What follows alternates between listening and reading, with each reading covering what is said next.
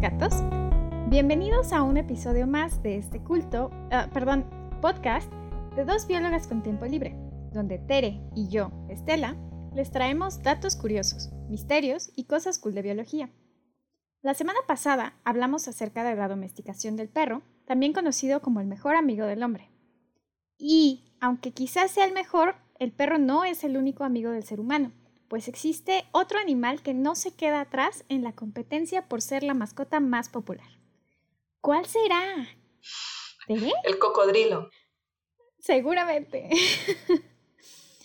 y puesto que personalmente yo soy fan de los gatos, el día de hoy les voy a platicar algunos detalles y datos interesantes sobre estos pequeños amigos peludos, así como la cuestión de si estos animales han pasado por un proceso de domesticación. Como siempre, aquí acompañándome se encuentra Tere, quien sabe muy bien que amo a los gatos y me permitió encargarme del episodio del día de hoy. ¿Cómo estás? Bien, decepcionada de que no vamos a hablar del mejor amigo del hombre, los cocodrilos. No, no es cierto. no, este, muy emocionada porque sé que eres fan de los gatos y le pusiste muchísimo amor a este episodio. Entonces, estoy a la espera de todos los datos fantásticos que me puedas contar. Muy bien, muy bien. Bueno, pues el gato doméstico, también llamado Felis catus, ha formado parte de nuestros hogares desde hace aproximadamente 11.000 años. Eh, esto quiere decir que ha estado mucho menos tiempo con nosotros en comparación con los perros. Con base en su morfología y en análisis genéticos, se considera que estos felinos provienen del gato silvestre Felis silvestris y específicamente de la subespecie Felis silvestris líbica la cual se distribuye en el norte de África y el suroeste de Asia, es decir, ah, Medio Oriente. Ah, bueno, como dato curioso, me gustaría mencionar que del gato silvestre se conocen cinco subespecies. Todas ellas están distribuidas en África, Asia y Europa. Originalmente no se sabía bien de cuál de estas subespecies provenían los gatos domésticos hasta que se pudieron hacer análisis genéticos. Y bueno, fue así como lograron establecer que es Felis silvestris líbica, de la cual provienen nuestros gatos. Sin embargo, ya analizando a fondo, esto tiene sentido porque parece que justo esta subespecie de gato silvestre es mucho menos temerosa del contacto con los humanos. Hay otras subespecies que no importa cuánto las manipulen, como que el miedo al humano se mantiene. Ajá. Entonces, en el caso de Felis silvestris líbica, parece que el proceso de domesticación o pseudodomesticación pudo haber sido mucho más sencillo porque de entrada el temperamento de los gatos lo permite. Ok, más o menos como con los perros, ¿no? Y los lobos. Oye, acabo de buscar fotos porque necesitaba saber cómo se veía y se parece un buen a Remy. Es un gato, es un gato cualquiera, nada más como ah. que se ve un poco más despeinado y sucio. Sí.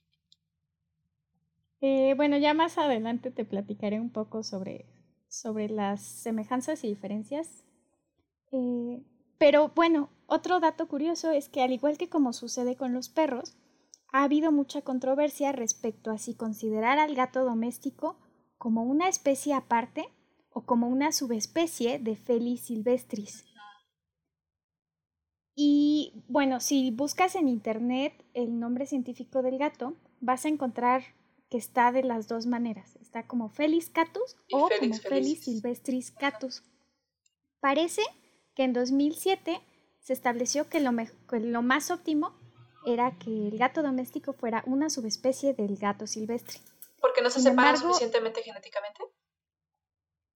Ajá, realmente las diferencias genéticas son muy pocas, pero leí por ahí que por recomendación del Código Internacional de Nomenclatura Zoológica se mantuviera el gato como especie independiente.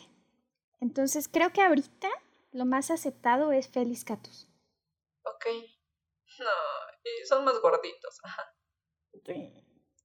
Pero bueno, hablemos un poco de las características generales de los gatos. Estos animales, aunque se ven suaves y adorables, son en realidad pequeñas máquinas asesinas. Para empezar, los gatos y todos los felinos en general son carnívoros obligados, a diferencia de los perros y los humanos que son capaces de tolerar una dieta omnívora. Recuerden las amilasas de los perros. Así es, y en este punto, me gustaría ah, remarcar la importancia, o bueno, darles el consejo de que creo que no es ético imponerles a los gatos una dieta vegana. Eh, estos animales no son capaces de procesar los carbohidratos de la misma manera o con la misma eficiencia con la que lo hacemos nosotros. No son capaces de sintetizar ciertos compuestos que solo están en la carne, entre ellos la, la, taurina, y además requieren de altas cantidades de proteína en su dieta, por lo que no es suficiente eh, alimentándolos únicamente con productos de origen vegetal. Hay algunas marcas de alimentos veganos para gatos que están adicionadas con suplementos, supuestamente para complementar las necesidades de la dieta de los gatos. Sin embargo, aunque no está completamente demostrado, se cree que la absorción de estos nutrientes no es la misma a que si comieran carne. Tiene sentido.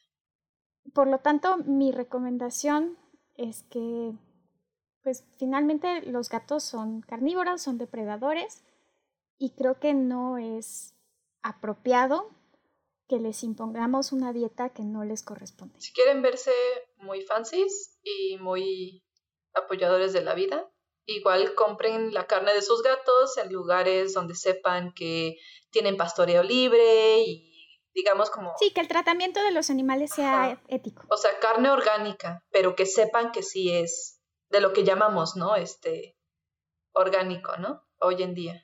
Eh, ya si quieren como que, ajá. Ajá, o consideren otra opción como mascota. O consideren un perro que sí tiene amilazas y igual y puede vivir de alimento seco y una que otra zanahoria. Eh, aunque habría que investigar también, o sea, supongo que en general también requieren en su dieta cierta cantidad de carne a pesar de la domesticación. Entonces, si son veganos, pues sí, o sea, un conejito, un hámster, un pececito.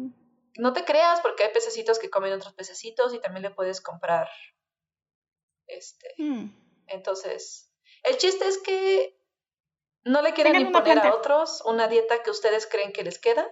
Eh, no está 100% comprobado también si a nosotros nos conviene ser veganos o no. Eh, pero finalmente nosotros podemos decidir y el gato no puede, entonces no sé, no sería bueno imponerles eso. Así es. El gato comiendo zanahorias. Por eso les da miedo el pepino, ¿ves? Todo tiene sentido ahora. Todo tiene sentido. Bueno, volviendo a los gatos, ah, estos animales poseen varias adaptaciones que los hacen excelentes cazadores. Para empezar, tienen colmillos bastante afilados, y aunque su mordida no es tan fuerte como la de un perro, el hecho de que sus colmillos sí sean más afilados que los de los perros hace que igualmente su mordida sea bastante dolorosa. Además, cuentan con garras retráctiles, al igual que reflejos muy rápidos y una gran agilidad. Eso lo dudo, hay varios videos que muestran que no, nada es cierto. De gatos cayendo. O sea, pueden estar gorditos, o sea, pero para un gato gordo, o sea, si tomas en cuenta que el gato está gordo, aún así tiene bastante agilidad. Pobres gatos gordos. Sí, eso sí. Sí. Una particularidad es que los gatos poseen clavículas que no están unidas a la articulación del hombro. Espera, ¿what? Esto les permite, o sea, sus, las clavículas del gato Ajá, estoy tocando no están, ajá, no están unidas a la articulación del hombro. Y esto les permite, además de tener una gran movilidad, es lo que les facilita poderse meter en espacios muy pequeños. Oh, ok, claro, ok. Eso explica por qué se escurren. Ajá, exactamente. En cuanto a su paso o andar, se considera que es extremadamente ineficiente en términos de ahorro de energía. o sea, porque dan como estos pequeños pasitos. Ajá, como gastan mucha energía y avanzan relativamente muy poco. Es como los canguros que gastan más energía caminando que saltando. Que saltando. Tiene sentido. Creo que sí había, habría que investigar, pero creo que sí había esa teoría. Ok. Sin embargo, esta forma de moverse les permite ser extremadamente silenciosos, lo que a su vez les ayuda a acercarse a sus presas sin ser vistos. Además de todo esto, los gatos cuentan con sentidos sumamente desarrollados. Aunque su olfato no es tan sensible como el de los perros, los gatos poseen 40 veces más células olfativas que los humanos, por lo que sigue siendo muy sensible. Ajá, bueno, si comparas todo contra el humano, los humanos salen perdiendo en muchos aspectos, entonces... No te creas, eh, porque, por ejemplo, ajá, porque sudor, pero además los, el sentido de la vista de los gatos también está muy desarrollado. Pueden ver súper bien en la oscuridad y también son muy buenos para seguir movimientos rápidos. Sin embargo, los humanos podemos enfocar diferentes puntos más rápido que los gatos. Es decir, pasar de la vista eh, a larga distancia a la vista a corta distancia mucho más rápido que los gatos. Órale. Y también parece que los gatos no son muy buenos para ver de cerca. Parece que entre más se les acerque un objeto, como que lo empiezan a ver doble y no lo pueden enfocar. Mm, ¿Será por eso cuando les pones algo muy enfrente como que ya no saben qué hacer? pues no sé, pero entiendo que se guían más por el oído y por los bigotines que tienen. Como para cosas que están demasiado cercas de... cercas, ¿eh? cercas. Cercas de ellos. Bueno, eh, y finalmente el oído de los gatos también es muy fino Particularmente son muy buenos para detectar frecuencias altas e incluso pueden detectar frecuencias más altas que los perros. Eh, se cree que esto es una adaptación como resultado de la necesidad de escuchar los chillidos ultrasónicos de los ratones. Oh, tiene sentido. ¿Y a los fantasmas? Como, Ajá. Como dato curioso, se cree que los, los gatos responden mejor a las voces femeninas porque son más agudas y simplemente las pueden escuchar mejor que la voz de un hombre. O sea, eso implicaría que Picha responde mejor a tu voz que cualquier otra voz. ¿Es eso cierto?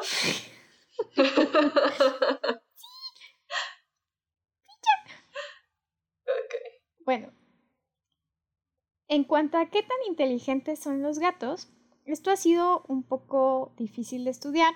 En primer lugar, porque hay pocos trabajos en gatos con respecto a, los que se han hecho en otros animales. Y en segundo, porque digamos que los gatos no son los más cooperativos en este tipo de ensayos. No, ¿en serio? ¿Los gatos? Por los resultados que se han obtenido hasta ahora, los gatos poseen la capacidad de contar y también cuentan con la noción de permanencia de los objetos que se refiere a la capacidad de saber que un determinado objeto está ahí, aun si no lo puedes ver como tal. Es decir, eh, les enseñan a, los gatos un objeto, un ratón, un premio, lo que sea, y luego eso lo esconden detrás de una puerta o detrás de una caja o lo que sea, y determinan si el gato está consciente de que el objeto sigue ahí, pero que no lo puede ver. Ok, ok. Y bueno, los gatos pasan esta prueba perfectamente. Ah, También se ha analizado un poco cómo funciona la memoria de estos animales y lo que han visto es que la memoria a largo plazo es bastante buena. Sin embargo, la memoria a corto plazo parece que no tanto.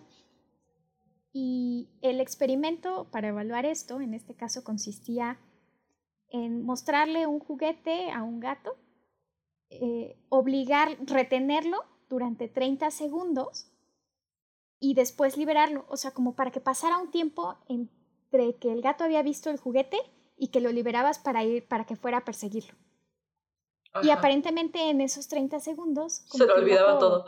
Sí, se le olvidaba todo, entonces ya no se acordaba que había un juguete al cual perseguir.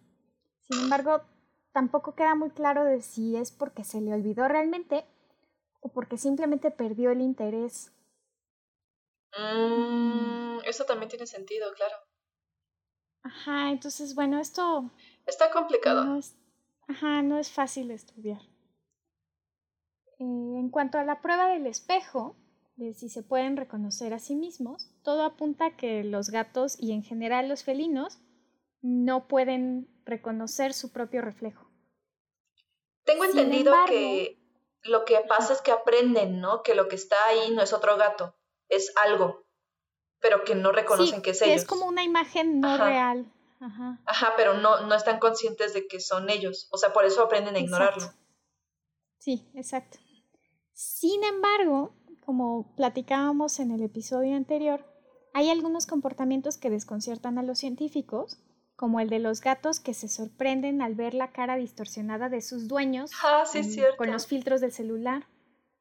Y entonces, aunque pareciera que el gato no es capaz de reconocerse a sí mismo, es capaz de reconocer que la imagen de su dueño que ve en el celular no es realmente su dueño, sino como un reflejo de este.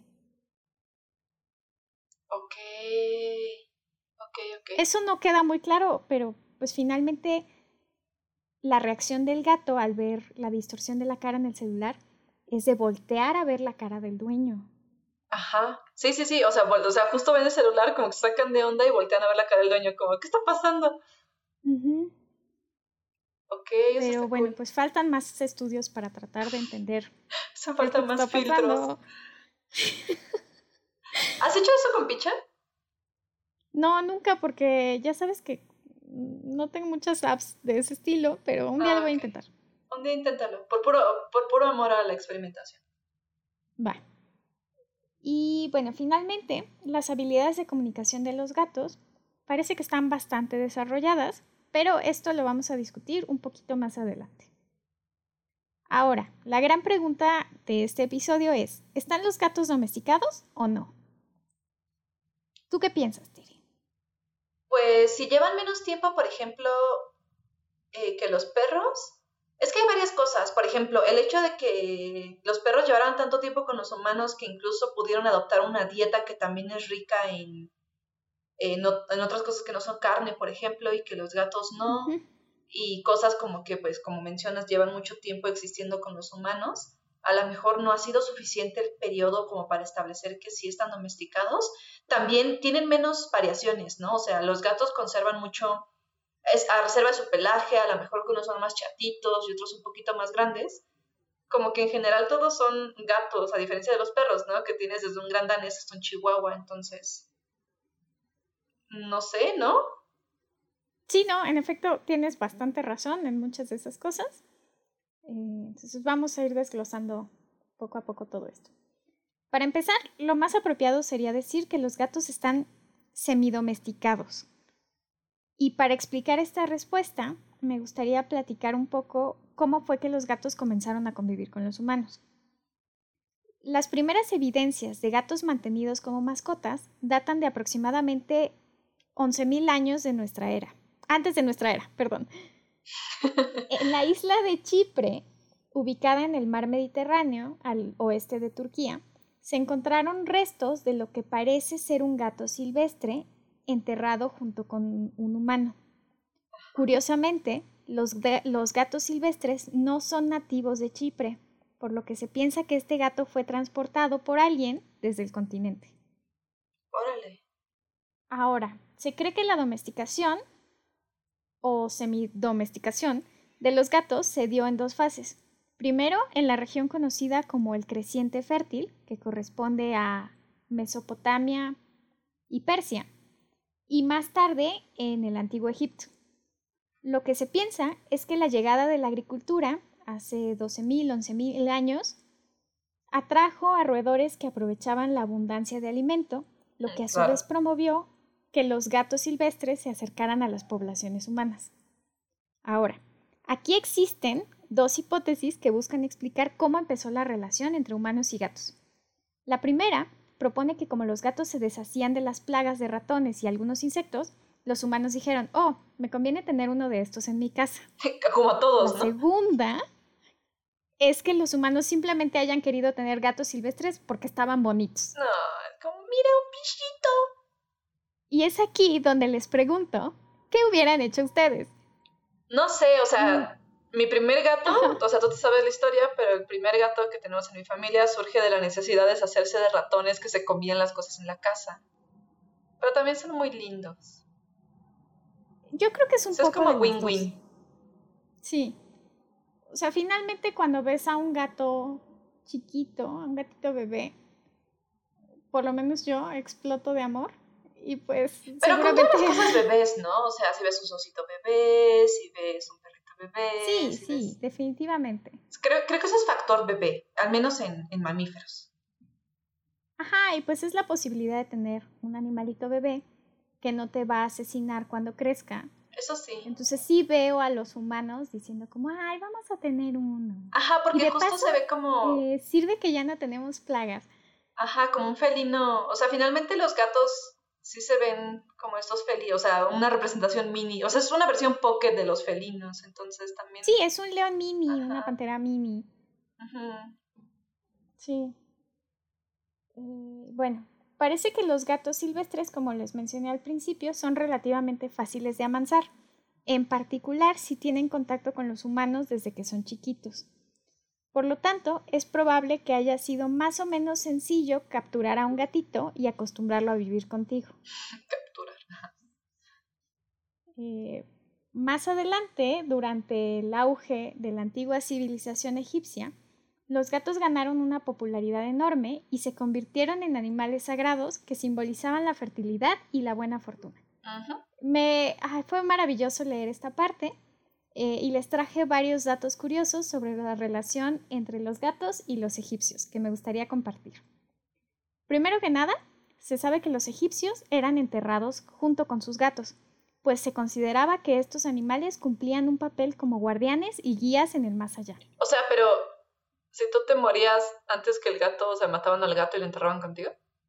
Mm, por lo menos creo que en el caso de los faraones, sí. Ok, y si tu gato se muere antes, o sea, ¿te entierran con el gato más reciente o guardan todos los gatos que has tenido y entonces te entierran con todos los gatos?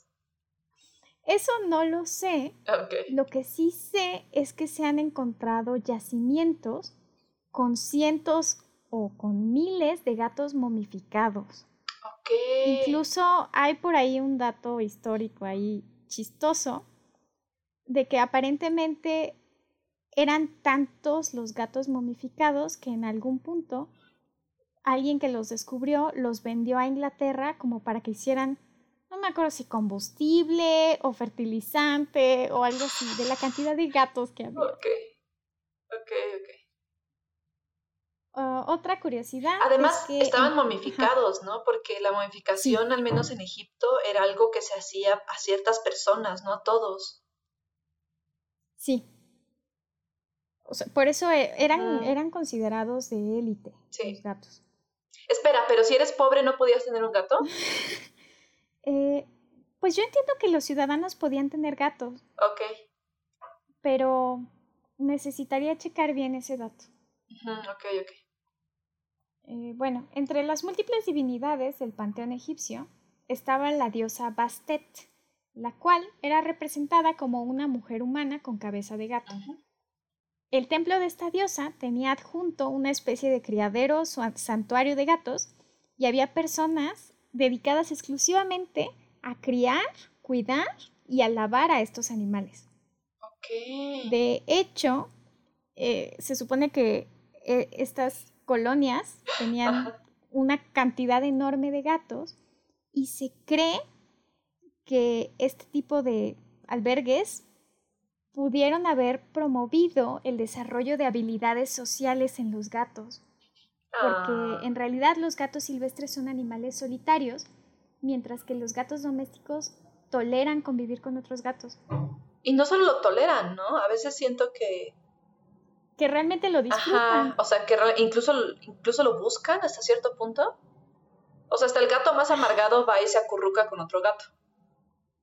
Ajá, lo cual pues no es normal. Ah, y se lamen entre ellos y es como, yo te limpio, tú me limpias. Ah. Parece que eso es un, signo, un signo de autoridad. Parece que el, el baño generalmente es dado de el gato que tiene mayor jerarquía hacia el gato subordinado. No lo sé, porque... o sea, ¿qué pasa si tienes tres Por lo menos es el que inicia Ok, ok. Y es como un símbolo de dominio. Ah, ok. ¿Y esas jerarquías se establecen por edad o dependen de otras cosas? ¿O quién sabe? ¿O luego nos vas a decir? Eso... No, eso no lo sé. Ok. Supongo que más, más que por edad, creo que depende del temperamento de los gatos. Mm, ok, ok. Bueno, nota mental. Si van a googlear a Bastet, prepárense para ver cosas furries. ok, bueno. Muy bien. Los egipcios eran bien furries, ajá. Ay, Teresa. Ajá, lo que te andas metiendo. Bueno, los gatos eran sumamente respetados en la sociedad egipcia. Una costumbre era que cuando se moría tu gato, te rasuraras las cejas en señal de luto. ok, ¿por qué las cejas? Pues no sé, supongo que tenía que ser algo evidente para todos. Es como, ay, mira, eh, a fulano se le acaba de morir su gato. Sí, ya vi. ¿No? Ok, ok. Ajá, pues supongo que es visible, ¿no? O tanto el respeto que era como ahora yo tengo que sufrir con algo de mi imagen porque se murió mi gato. Hay que regresar a esa tradición. Sí, la verdad sí. También se consideraba que matar un gato era un pecado capital. Así que así fuera por accidente, tú como ciudadano egipcio no querías verte envuelto en la muerte de un gato. Porque podías morir apedreado. Sí, y hay una anécdota de un soldado romano que durante una de las invasiones a, Egipto mató a un gato a propósito. Ni la intercesión del emperador ni el miedo que le tenían los egipcios a los romanos fue suficiente para salvar a ese soldado de morir apedreado. Ok, eso está cañón. Pero la verdad que bueno. Y bueno, por último, otro dato que me gustó muchísimo es que para los egipcios los gatos eran tan sagrados e importantes que la civilización egipcia era como muy celosa y reticente de que los gatos se esparcieran a otras regiones del mundo. Y el gobierno egipcio tenía agentes que iban a otras ciudades del Mediterráneo en busca de los gatos que pudieran haber llegado ahí, los compraban y los repatriaban a Egipto. Ay, un programa de repatriación de gatos, ok. Estás digiriendo esto, ¿verdad? Ajá. ¿Eh? Mira, solo, solo ellos podían disfrutar del amor de los gatos, y está bien. Ajá, pues supongo que eran tan sagrados que decían como, ay no, es que ya no era una mascota, o sea, ya era algo trascendental. Entonces supongo que hay un punto en el que es un símbolo que, o sea, es casi casi como si alguien se robara tu símbolo de Dios y de repente lo comenzara a repartir por todos lados y es como, no, o sea, esto es sagrado y esto, la gente no va a entender cómo tratar a los gatos de la manera más sagrada posible, entonces necesito hacer lo posible para mantenerlos aquí. No sé, pero eso es, todo eso se me hizo súper cool. O sea, pero imagínate la, la, brigada de repatriación de los gatos, así yendo por el mundo comprando gatos y regresan con todos los gatos y la gente como, ¿qué les pasa? Bueno, voy a conseguir más gatos para venderles más gatos. Los tipos como, no. Pero, a mí me habría gustado trabajar en eso. ¿En qué trabajas? En la repatriación de los gatos. Sí. Ah, súper importante. Felicidades. Felicidades por su labor a esta nación. Exacto. Después de que Egipto fuera conquistado por los romanos, los gatos comenzaron a ser llevados a Europa, donde se consideraban mascotas exóticas. Poco a poco se fueron volviendo más populares. Te decir, ¿por qué exóticas? Pero sí, acabamos de hablar de que solo estaban ahí. Ajá. Ajá. Y puesto que se fueron volviendo más populares y se adaptaban bastante bien a la vida en los barcos, esto propició que terminaran llegando a prácticamente todos los rincones del planeta. Aquí tengo otro dato curioso y es que no es como tal una raza, el, tipo de gato conocido como tabi rojo, que son estos gatos anaranjaditos, surgió en la, en la Edad Media y parece que era un color preferido por los vikingos. Así que en donde había vikingos, había gatos naranjas. Y así fue como eh, pues este color, esta variante de gato, se, empezó a distribuir por toda Europa. O sea, porque ¿de qué color eran los gatos originales de Egipto? Supongo que eran del mismo color que la subespecie. Muy parecidos a, a la subespecie silvestre. sería como el gato de Whiskas, más o menos. Más o menos. Ok, ok. Ah, tengo un gato vikingo y un gato original. Ok, muy bien. Ajá, y también tienes uno de los gatos, una de las razas de gatos más antiguas, que es el siamés. Sí, sí, sí, claro. Bueno, no sé si es siamés puro. Digo, su personalidad la es, pero... Algo tendrá de siamés. Eso sí. Se dice que el gato está semidomesticado, porque por muchos años prácticamente no estuvo sujeto a selección artificial, es decir, no fue modificado por los humanos. Si bien hay algunas diferencias que ya mencionaré, el gato doméstico es muy similar al gato silvestre, tan similar que ambas especies pueden cruzarse y generar descendencia fértil. Además, los gatos conservan un fuerte instinto depredador y son perfectamente capaces de sobrevivir sin depender de los humanos, lo que no sucede con algunas especies domesticadas, como, bueno, el primer ejemplo que se me ocurrió fue el de los pugs. O sea, perdón, pero yo no creo que un pug pueda sobrevivir como perro feral. Eh, yo también sospecho que no. Sobre todo si se encuentra con un cuerpo de agua. Ajá, chihuahua feral. Tacita de No, los chihuahuas yo creo que sí. No sé. O sea, yo sí veo a Japo sobreviviendo como un perro feral, pero también a lo mejor se lo lleva una ¿no? la manada.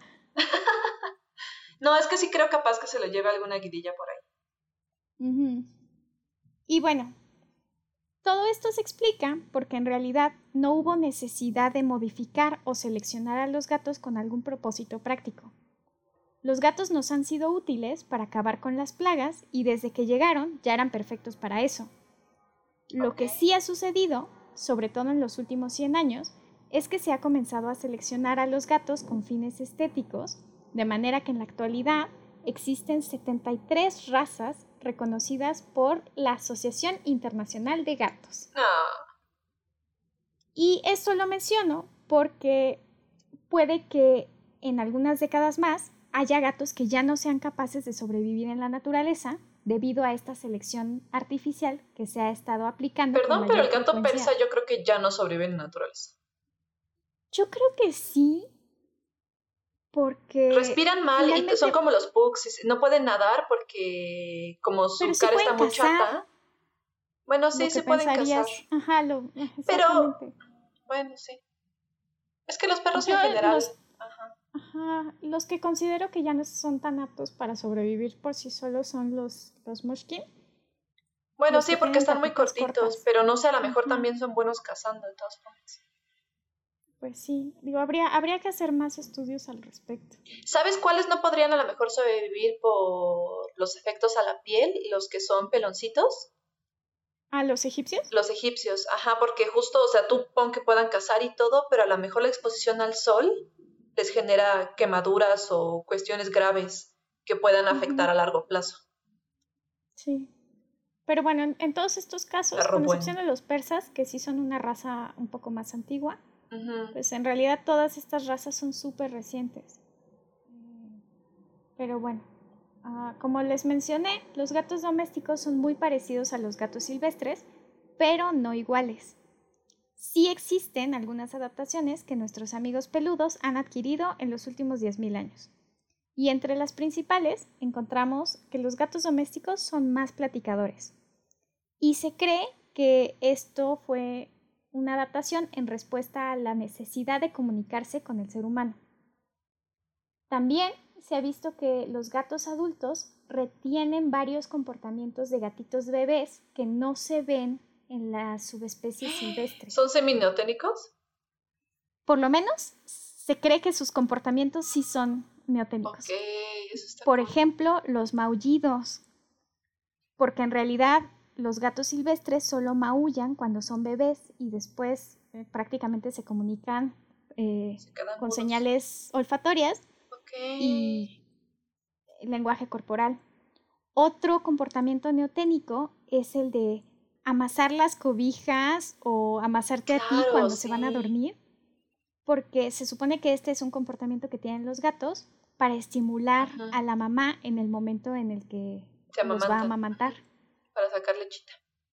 Ajá, pero parece que está asociado a una sensación como de bienestar y tranquilidad del gato, y entonces este comportamiento lo llevan a la edad adulta y cuando lo hacen es porque como que se sienten a gusto y tranquilos. Pero sí es, porque yo había leído en algún lado que el ronroneo, por ejemplo, eh, te puede indicar que están a gusto o también lo hacen ellos mismos como para tranquilizarse en cierta situación, ¿no?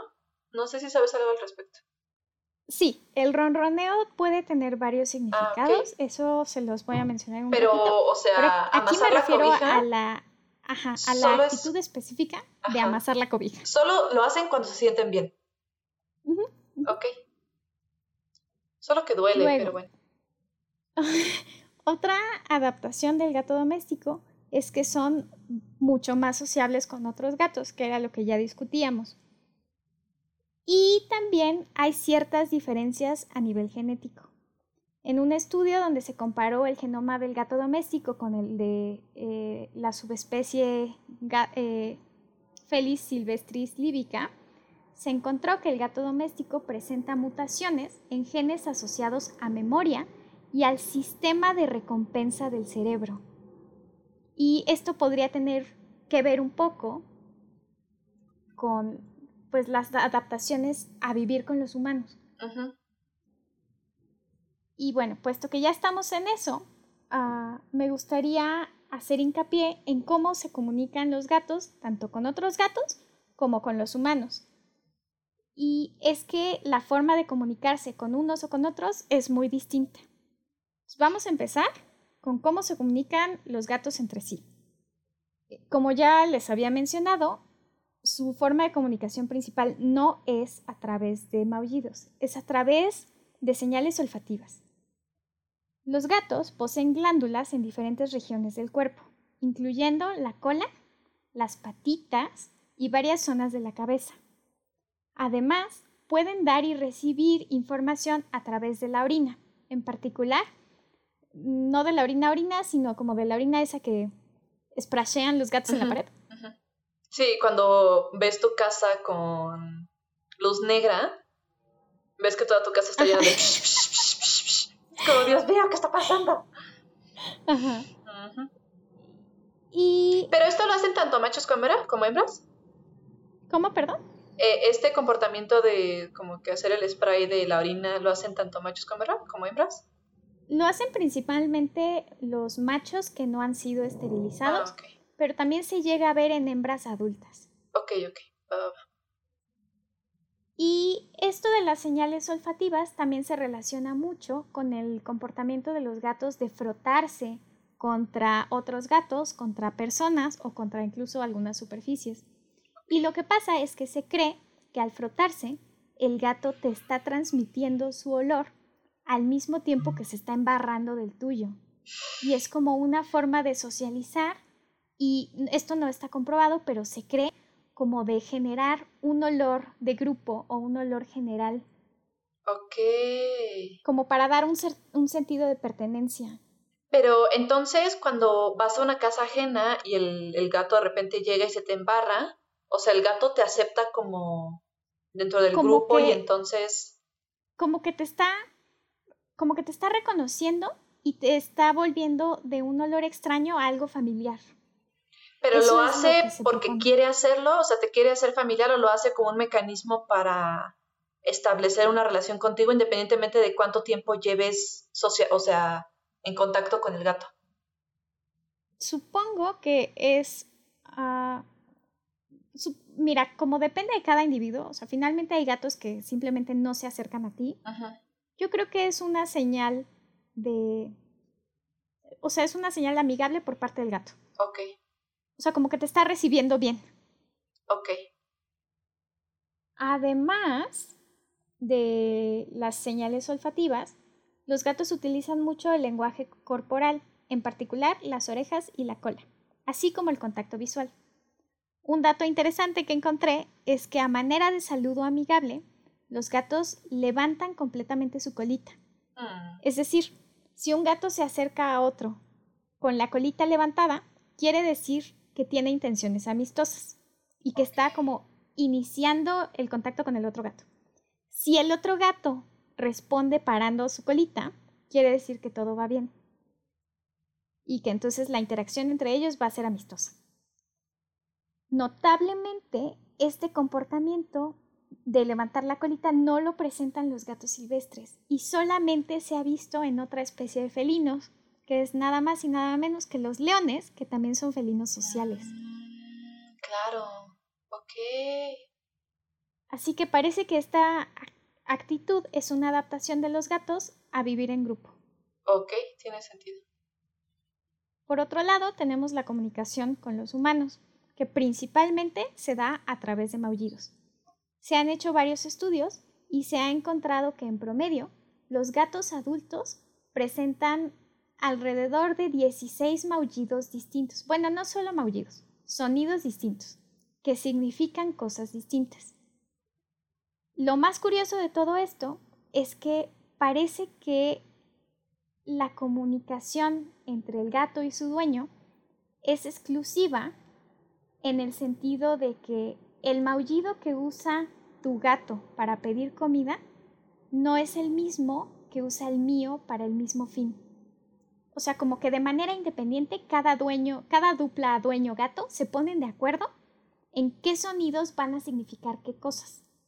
Y entonces en un estudio grabaron diferentes sonidos de gatos y se los pusieron a sus dueños y les dijeron, a ver, te vamos a reproducir estos sonidos y tú nos vas a decir qué significan estos maullidos. Y entonces el dueño perfectamente podía decir, ah, ese es el maullido de comer. Ah, ese es el maullido de quiero que me abras la puerta. Pero cuando les reproducían los maullidos de gatos ajenos, no podían reconocer qué significaban. Ok, ok. Eso está muy interesante. Y eso también está, o sea, ¿qué pasa con un gato que, que abandonan o que se pierde o que adoptas? Vuelve a adaptar su son, o sea, supongo que ya venía con un repertorio y supongo que tú te aprendes ese repertorio, pero ya no va a cambiar después, ¿no? O sea, tú te adaptas al repertorio que ya tiene el gato que estableció antes con otro dueño o se cambia. Supongo que ambas partes, tanto el gato como la persona, se tienen que adaptar. Eh, en general, los gatos... Son gatos. Aunque son renuentes al cambio al principio, se ha demostrado que al final se pueden adaptar bastante bien a los cambios. Entonces, ajá, yo creo que es una combinación de ambas y creo que también dependen otros factores como la edad del gato, por ejemplo.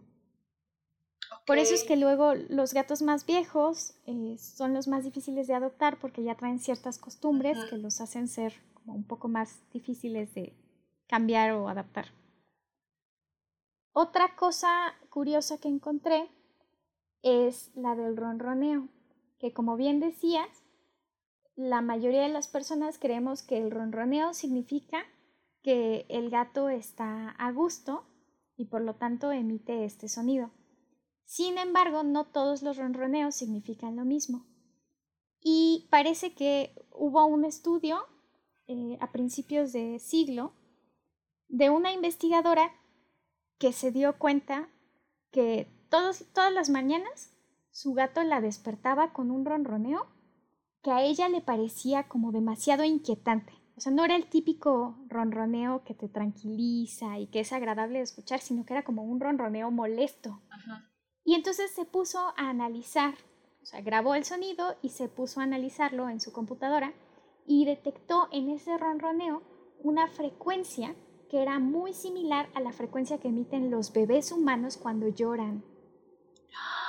Oh, y entonces se dio cuenta que los gatos emiten ronroneos como de solicitud, como de llamar la atención cuando quieren algo ok.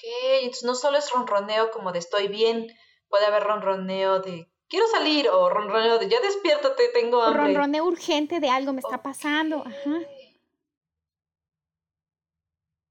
Wow. Mm, y bueno, otro detalle, otra pregunta que seguramente muchos de nosotros nos hacemos es, bueno, entendemos a nuestros gatos, ¿qué tanto nos entienden ellos a nosotros?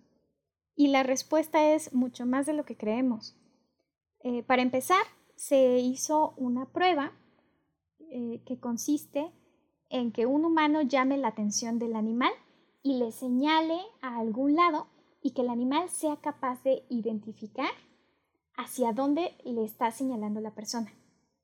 Esta prueba los perros la pasan sin mayor problema, pero curiosamente animales como los chimpancés no.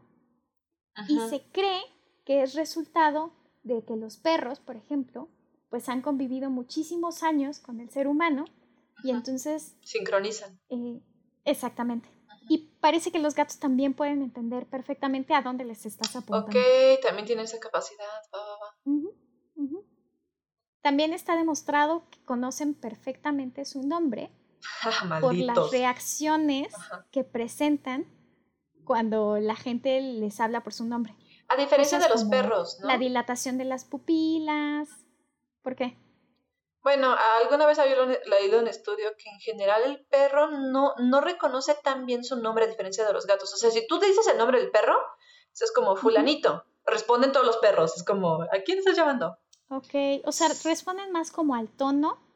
Puede ser, o sea, no está comprobado, pero definitivamente parece ser que los gatos responden mejor a su nombre específico que cualquier otro nombre. O sea, sí saben cuál es la palabra que está asociada con ellos. Ok, ok. Eso está muy interesante.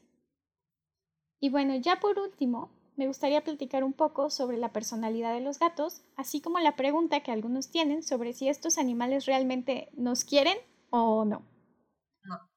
No. Muchos dueños de gatos estarán familiarizados con el hecho de que cada gato es único, en términos de que tienen personalidades muy, muy distintas. Y pues parece que la personalidad de estos felinos depende de varios factores. En primer lugar, hay un componente hereditario bastante importante. Se ha visto que desde los primeros días de vida, los gatitos bebés muestran un cierto temperamento, el cual puede clasificarse como amigable, tímido o agresivo. Digamos que son como los tres tipos de personalidad básicos que podría tener un gato. Incluso se ha estudiado se ha identificado una correlación entre ciertas personalidades y la raza o color al que pertenecen los gatos. Por ejemplo, los persas, que son como más callados y tranquilos, mientras que los siameses son mucho más vocales, hablan mucho aparentemente y son bastante activos, excepto cuando están viejitos aparentemente. O sea, pero creo que todos los gatos, ¿no? Cuando son viejitos son más activos. Pero de que son muy vocales, definitivamente. Eh, otra cosa interesante que se ha visto es que se ha hallado una correlación entre la personalidad de los padres y la personalidad de los gatitos. Entonces, por ejemplo, si el padre es un gato manso y amigable, hay una mayor probabilidad de que los gatitos también lo sean, aun si los gatitos jamás en su vida han visto al padre. Digo, esto es solo correlación. Sí, claro, pero... accidentes, pero puede significar algo. Además del componente genético, parece que entre las dos y las siete semanas de vida, el trato y la manipulación que se le dé al gato va a influir muchísimo en su personalidad y en qué tan cariñoso y sociable con los humanos va a resultar este individuo. Se han hecho estudios comparando qué pasa si manipulas a un gatito bebé 15 minutos al día, así lo manipulas 40 minutos al día. Y la diferencia es radical. Ok. O sea, el gato manipulado 40 minutos al día es súper cariñoso y se deja abrazar y apachurrar y el otro en general es un poco más distante del el afecto Ok, está cool porque pues responde a una discusión que teníamos ayer, antier. Así eh, Sobre el afecto, aunque aún entiendo por qué Saquito ya no nos quiere. Oh, pues creo que, te digo, es una combinación del manejo que le hayas dado, pero también de la, de la personalidad, o más bien del temperamento que ya trae el gato. Además de todo esto, la personalidad del dueño también parece influir en la del gato. Se ha visto que dueños que son propensos a tener ansiedad pueden llegar a transmitírselo a sus gatos y hacer que sean más, más inseguros o nerviosos. Y bueno, llegamos a la pregunta de ¿los gatos nos quieren? Y la respuesta es sí, totalmente. pero a diferencia de los perros, los gatos son bastante malos para expresarlo. Ok. Se han hecho varios experimentos y uno de ellos es, l- bueno, consiste en colocar a un gato y a su dueño en un cuarto completamente nuevo y extraño para el gato, eh, muchas veces con objetos, con objetos o personas extrañas.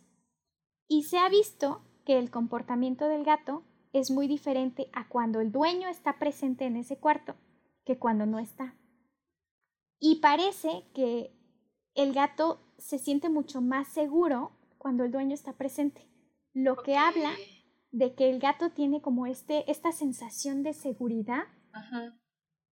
eh, gracias a la presencia de su dueño y por lo tanto indica la presencia de un lazo afectivo. Ajá. Ajá. Otro estudio ha demostrado que muchos gatos presentan signos de estrés cuando su dueño no está, independientemente del ambiente en el que se encuentren. Y perdón, pero yo lo he visto con la mía. Sí, claro. Cuando mi mamá se va, o sea, si se vaya nada más a tirar la basura, uy, picha empieza a, a maullar lastimeramente, como si jamás fuera a regresar mi mamá. Y perdón, pero yo pienso que eso es afecto. Es afecto y también es una prueba de otra vez, ¿no? No porque parezca que pueden estar solos significa que los puedas dejar solos todo el día. Pues justo, para terminar, me gustaría cerrar con una reflexión filosófica. eh, Reflexiones que, filosóficas con pues, Estela. Eh, Sí, simplemente me gustaría decirles, o sea, cuidemos a los gatos. Mm, Mucha gente eh, trata a estos animales como si fueran seres desechables, ¿no? Siempre escuchamos estas historias de, ay, es que tenía tres gatos, pero uno se fue y nunca volvió, o, ay, este gato se lo, lo envenenaron, o este gato lo mató el perro del vecino. Y sí, la verdad es que parte de la naturaleza de los gatos sigue siendo salvaje y los gatos tienen esta tendencia a salir a explorar, pero finalmente es una costumbre que los pone en riesgo.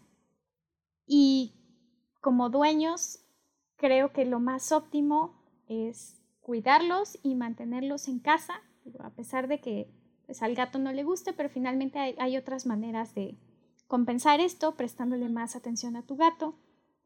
Eh, y bueno, no solamente proteges a tu mascota, sino que también proteges a la fauna local, porque como Definitivamente. los gatos son hábiles depredadores, mm, pues se ha visto, ¿no? Que tienen un impacto en las poblaciones de, de pequeñas especies que habitan Sí. en las diferentes regiones.